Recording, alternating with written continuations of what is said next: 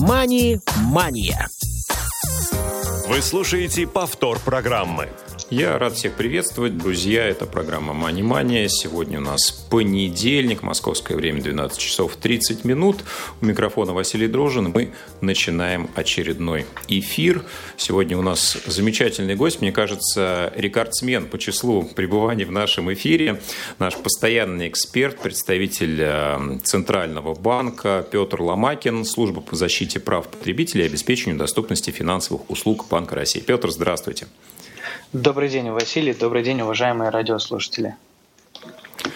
Да, а, друзья, сегодня будет возможность позвонить нам в прямой эфир, а, воспользовавшись телефоном 8 800 700 ровно 1645, также к вашим услугам skype-radio.voz. А, наши коллеги Дарья Ефремова и Ольга Хасид с удовольствием вас в прямой эфир выведут, если у вас будет вопрос. Говорить мы сегодня будем про облигации, про этот вид инструментов фондового рынка, откуда он появился, как можно в вкладывать э, свои средства э, в данный актив. Ну и, собственно, что он собой представляет. Обо всем об этом будем сегодня подробно с нашим гостем беседовать. Э, ну и, Петр, наверное, такой первый вопрос. Сущность облигаций, что это, как они появились и почему до сих пор пользуются такой большой популярностью? Спасибо за вопрос.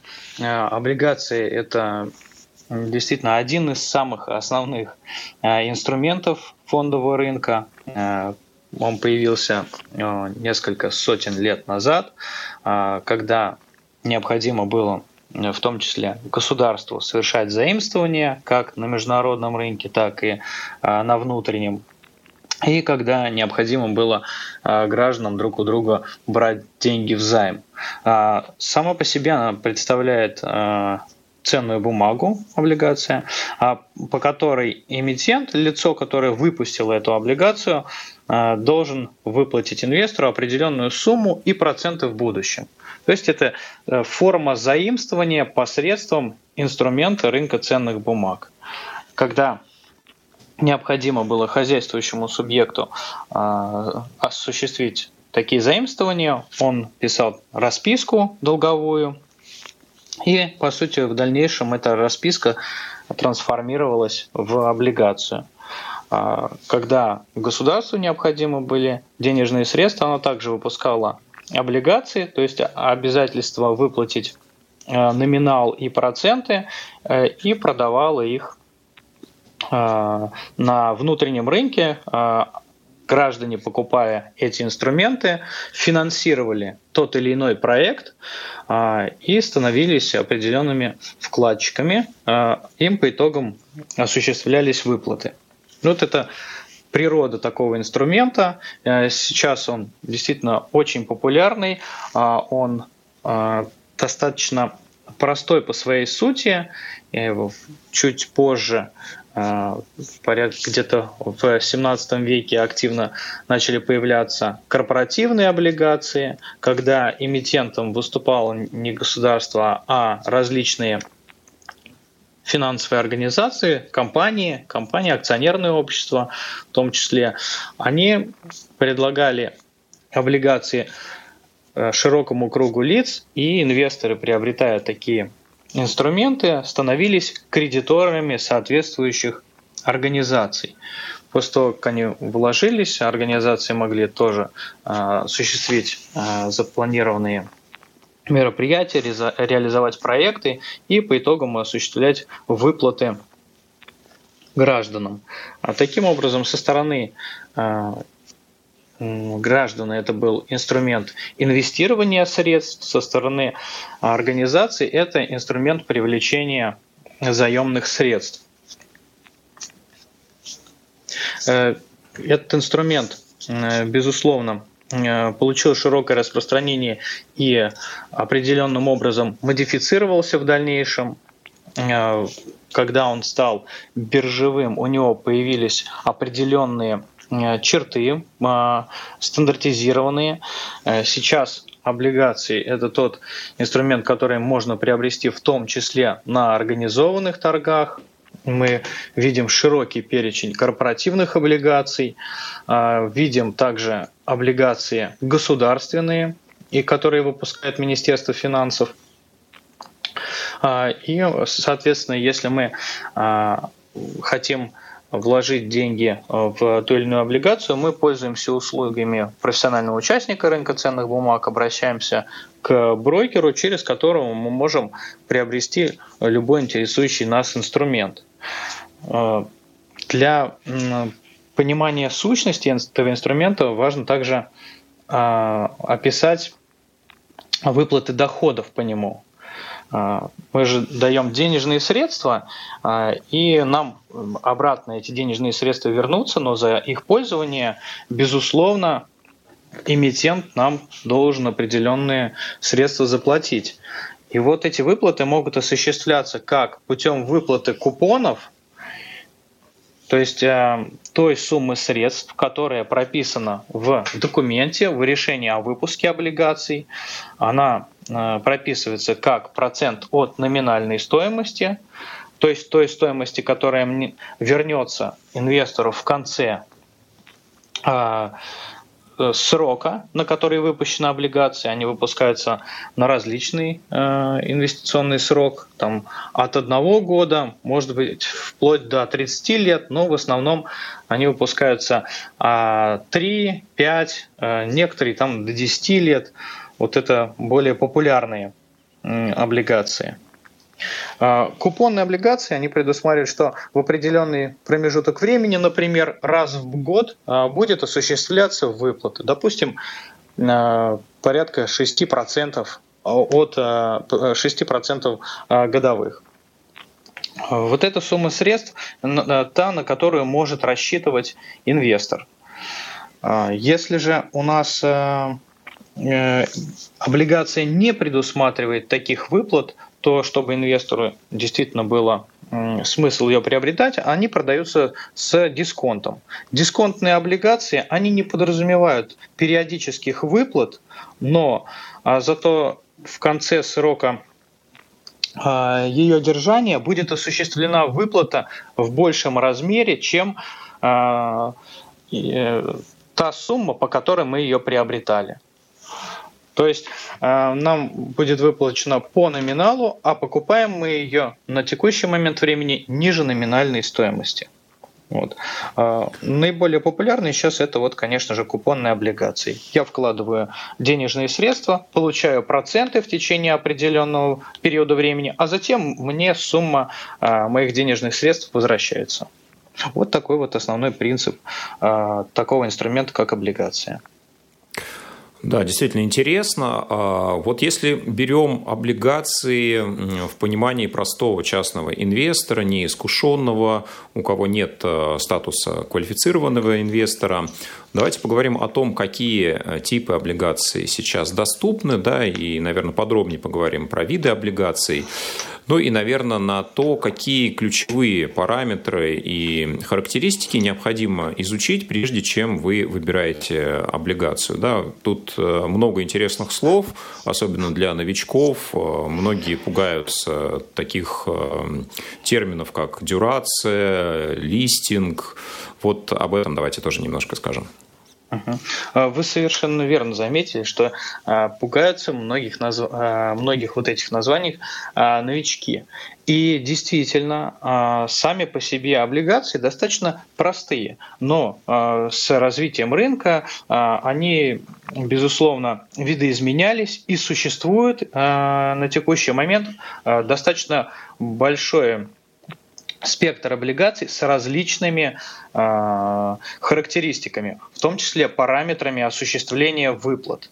Э, и э, в связи с тем, что действительно такое множество различных инструментов на рынке, в которых инвестор неискушенный может запутаться, и, как мы видели, э, что нам показал в прошлом году прирост инвесторов, такой существенный, а, он показал о том, что люди, приобретая финансовые инструменты, не в полной мере осознавали все те риски, которые а, связаны с ним, все параметры получения доходности. Вот, например, э, человек приходил в э, офис банка, ему предлагали а, в том числе облигацию, он думал, ну, облигация все просто, мне будут осуществляться определенные выплаты, а это оказалось там достаточно э, структурная облигация, достаточно сложная, Э, которая предусматривает, э, что не фиксированная сумма э, денежных средств будет выплачиваться каждый, в каждый момент времени, а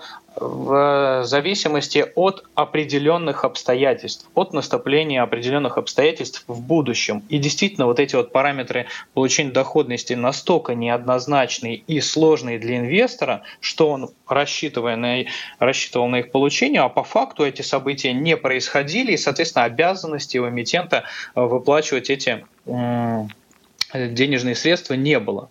То есть э, клиент столкнулся с тем, что не получает доходности. Поэтому законодательством э, было предусмотрено, которое э, сейчас принято, предусмотрена определенная процедура тестирования, если она нужна для того, чтобы избежать вот этих практик, когда инвестору навязали сложную вот такую облигацию, и не только облигацию, а сложный финансовый инструмент. Вот это законодательство предусматривает, что если клиент пришел, ему можно предложить только простой, надежный инструмент. Если у него есть какое-то усложнение, в том числе неоднозначные вот эти вот параметры получения дохода, тогда необходимо провести определенную процедуру тестирования. Она достаточно простая, и при прохождении которой он получает доступ э, к более сложным продуктам, но и, соответственно, принимает на себя чуть большие риски. Э, по умолчанию доступны более простые а, и а, облигации, которые у нас а, торгуются на бирже. Если у нас облигации торгуются на бирже, тогда мы можем в любой момент времени выйти из нее, то есть продать. Нам потребовались наши денежные средства назад, а облигация это долгосрочный инструмент, инструмент для долгосрочного инвестирования, но тем не менее мы из него можем выйти досрочно, если она торгуемая. Мы продаем ее другому держателю. А, вот. Другой держатель а, соответственно, будет дальше получать купоны, и ему будет осуществляться выплата номинальной стоимости при погашении. А, поэтому торгуемые облигации связанные с тем, что э, вот эти риски невозможности вывода своих средств, они минимизируются. Гораздо больше риски, когда мы на внебиржевом рынке что-то покупаем. То есть, если мы приобретаем не на бирже, а э, через брокера на внебиржевом рынке, тогда у нас создается риск того, что мы не сможем э, ничего сделать и будем обязаны ждать вот этот период времени. Поэтому э, мы обращаем время, внимание, когда приобретаем, на то, э, где где эта ценная бумага торгуется. Если она на а, российском, а, в рамках российского организатора торгов обращается, то мы ее а, приобретаем. Дальше мы обращаем внимание на надежность этой облигации, то есть на надежность той компании, которая выпустила ее, то есть на эмитента. Если этот эмитент с высоким кредитным рейтингом, то тогда вероятность наступления неблагоприятных последствий, она минимизируется. А, в целом, а, необходимо отметить риски по облигациям. Это ключевой из них это как раз-таки риск дефолта. Это что компания эмитента обанкротится и не сможет выполнить свои обязательства перед инвестором. Если компания э, чем-то а, обеспечила свой выпуск, тогда, а, соответственно, риск такой минимизируется. А, но, тем не менее, риск дефолта мы должны учитывать, что если мы покупаем ценные бумаги маленьких неизвестных компаний, то мы должны понимать, что они могут действительно столкнуться с тем, что не смогут выполнить свои обязательства. Как правило, такие облигации, которые более рисковые, они являются более э, выгодными, потому что по ним осуществляется э, больше выплат. Э, вот. Поэтому необходимо обращать внимание на то, что если облигация слишком уж для нас э, выгодная, очень высокие выплаты по сравнению с другими, то, скорее всего, и не скорее всего, а совершенно точно, она будет более рисковая. И второй важный э, риск – это процентный риск. Риск того, что среднерыночные ставки по аналогичным ценным бумагам а, изменятся. Вот у нас, допустим, по облигации предусмотрен купонный выплат, купонные выплаты в размере, допустим, 5%. А, и это значит, что а, каждый год 5% нам будет а, выплачиваться купон. А затем на рынке этот процентный процент растет, и по другим облигациям он уже становится не 5, а 6%. Таким образом, наши облигации дешевеют по сравнению с другими, потому что другие относительно более доходные становятся. Вот это суть процентного риска по облигациям. Э, для того, чтобы оценивать этот процентный риск, используется такой инструмент, как дюрация, то есть эффективный срок до погашения облигации. Он учитывает как купонные платежи, так и э, погашение самого тела по облигации, то есть это средний срок возврата инвестиций. Э, он как раз-таки зави, э, показывает зависимость облигации от изменения процентных ставок. И нам надо смотреть, если процентные ставки э, на рынке прогнозируется рост этих процентных ставок, то, соответственно, у нас возникают э, повышенные риски по э, тем э, облигациям, которые мы держим в портфеле. Соответственно, надо снижать дюрацию, выходить из определенных инструментов с фиксированной доходностью для того, чтобы снизить процентный риск у нас для того, чтобы понять э, дюрацию по инструменту, э, есть множество механизмов, в том числе есть соответствующий калькулятор на сайте Московской биржи. Вот он помогает высчитывать э, дюрацию. И, соответственно, если мы видим прогноз по снижению процентных ставок, это значит, что наши облигации по сравнению с теми облигациями, которые будут выпускаться в этом периоде, более э, выгодные, потому что по ним купон будет выше, потому что купон связан с процентными ставками э, по рынку, э, то, соответственно, они будут дорожать на рынке, э, и есть смысл э, увеличивать дюрацию по портфелю. Вот. Таким образом, э, мы должны обращать внимание как на риск дефолта э, и процентный риск. Э, для того, чтобы снизить риск дефолта по эмитенту а, одному необходимо диверсифицировать портфель, то есть приобретать облигации не одного а, эмитента, а облигации различных эмитентов. А для того, чтобы еще а, снизить риск, связанный с тем, что с отраслью случится какой-то, например, спад, мы можем диверсифицировать наши сбережения путем инвестирования в облигации компаний из разных отраслей экономики. Вот. Таким образом мы э, снижаем риск дефолта. Процентный же риск э, мы контролируем тем, что э, смотрим на э, такой инструмент, как дюрация. Повтор программы. Вот это, наверное, э, ключевое, что необходимо учитывать. Да, а вот есть еще такой параметр, как номинал облигации, и тут тоже есть виды, да, с погашением в конце срока, есть э, индексируемый номинал, есть э, амортизированный долг, да, вот а, как по этим параметрам отличаются облигации и что эти термины означают?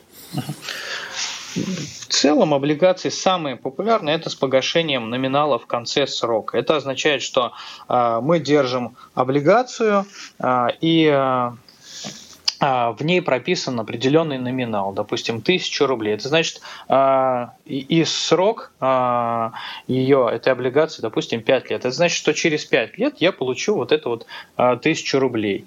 Если номинал неким образом индексируется, тогда он видоизменяется в зависимости от определенного показателя, который мы закладываем туда, он может быть привязан э, к различным параметрам, в том числе, например, э, к инфляции. И будет у нас уже выплата скорректирована на вот этот показатель. Но, опять же, хотел бы сказать, что наиболее распространенные у нас являются облигации именно с определенным фиксированным номиналом Э, погашения э, в конце периода, потому что в таком случае у нас обеспечивается прозрачность получения дохода как э, для инвестора, так и определенная прозрачность для эмитента этой облигации, который будет рассчитывать на определенную денеж... сумму денежных средств, которые он выплатит в будущем. И если мы берем классические облигации, то а, они, естественно, вот эти все параметры будут э, прописаны в решении о выпуске. Если мы берем э, облигации, которые у нас со сложными параметрами определения доходности, то по ним доходы, купоны могут быть так сложно прописаны, что их вообще невозможно будет понять, когда же у меня осуществятся те или иные выплаты. Таким образом, у нас возникает некий такой элемент лотерейности – Э, хотел бы также выделить отдельно облигации э, субординированные, э, и их особенность заключается в том, что облигации, по ним будут осуществляться выплаты как кредитору. То есть сначала в случае неблагоприятного последствия будет осуществлена выплата именно облигационером, а потом уже э, акционером, потому что здесь у нас э, кредитор, а там у нас собственник. И в таком случае надежность вот этого инструмента повышается. Э, в случае с субординированными облигациями у нас не будет осуществляться э, выплата в случае, если будет э, банкротство или санирование организации. То есть это та облигация, э, которая в случае неблагоприятного ситуации в организации выплаты и погашения ее осуществляться не будет. Поэтому вот этот инструмент, он предназначается исключительно для квалифицированных инвесторов, то есть для тех инвесторов, которые могут себе позволить соответствующие риски, соответствующие э, убытки на рынке. Да, действительно, здесь э, дополнительный риск прямо на лицо. А, скажите, вот такой момент еще многие, особенно новички, когда слышат э, словосочетание еврооблигации, евробонды, почему-то думают, что это либо иностранные облигации, например, европейских компаний. Да, давайте поговорим о том, что такое еврооблигации, да, и отдельно, может быть, буквально пару слов скажем а, про то, где можно смотреть облигации именно иностранных компаний. А, чтобы приобрести э, облигацию, э, в любом случае необходимо обращаться в лицензированную организацию, э, к российскому брокеру. Если, мы, если нам брокер предоставляет доступ к иностранной облигации, а такая возможность приобрести есть, они, если соответствуют определенным критериям надежности, они обращаются на организованном рынке, котируются в России и, соответственно, можно приобрести ее без проблем. Э, но если э, какая-то компания предлагает услуги по приобретению, в том числе зарубежных ценных бумаг на неорганизованном рынке, и эта организация не имеет лицензии, тогда здесь необходимо особое внимание обращать на эту компанию. Эта компания действует вне правового поля Российской Федерации. Вот э, я отдельно на это обращаю внимание, потому что люди, когда хотят э, приобрести особенно иностранные ценные бумаги, э, не всегда обращают внимание на необходимость соблюдения этого базового принципа, обращаться именно к лицензированной организации, которая несет ответственность за все действия, связанные с инвестированием. Вот, мы можем через э, российского брокера приобрести как э, иностранные ценные бумаги, так и российские э, инструменты, выплаты, по которым осуществ... э, привязаны к э, иностранной валюте. Вот э, поэтому э, у нас э, есть возможность э, выпуска э, евробандов, то есть э, бумаг, которые э, выпускаются в иностранной валюте, и они могут обращаться как за рубежом, так и на нашем рынке. И принципиальное отличие от обычных облигаций будет заключаться в том, что выплаты будут осуществляться в, не в рублях, а в валюте. Угу. Давайте немного поговорим про то, какие налоги а, с облигаций будет а, платить инвестор и отличается ли налогообложение именно облигаций от других ценных бумаг. Ну, вообще подоходный налог, да, будет платиться. Он платится с купонного дохода, поскольку э, мы приобретаем ценную бумагу через профессионального участника рынка ценных бумаг, то а, он сам э, будет э, рассчитывать соответствующий налог или а также будет платить налог с дохода от э, продажи облигаций. И это будет э, делать брокер, если э, сделка через него осуществлялась.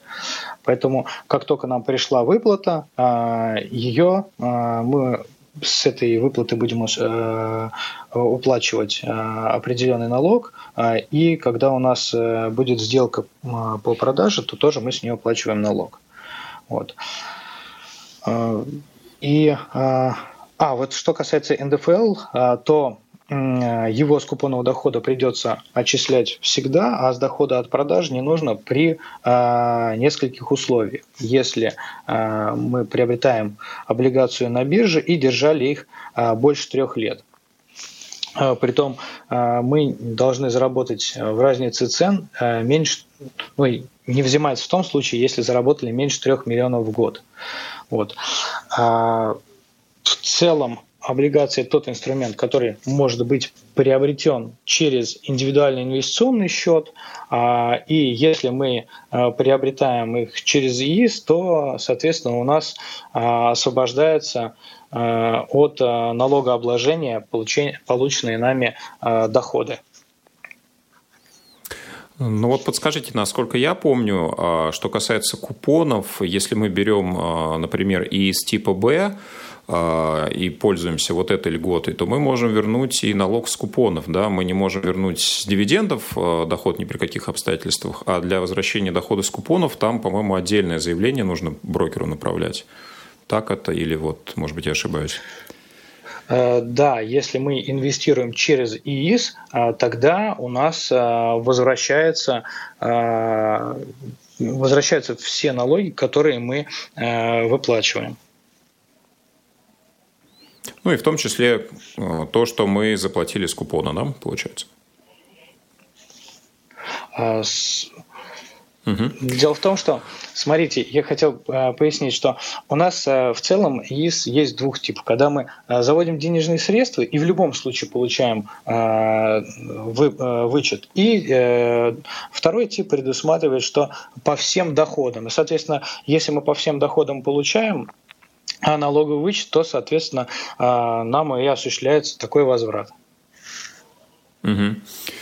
Да, в целом все понятно. Ну что же, э, Петр, спасибо огромное. Достаточно быстро все это у нас э, пролетело.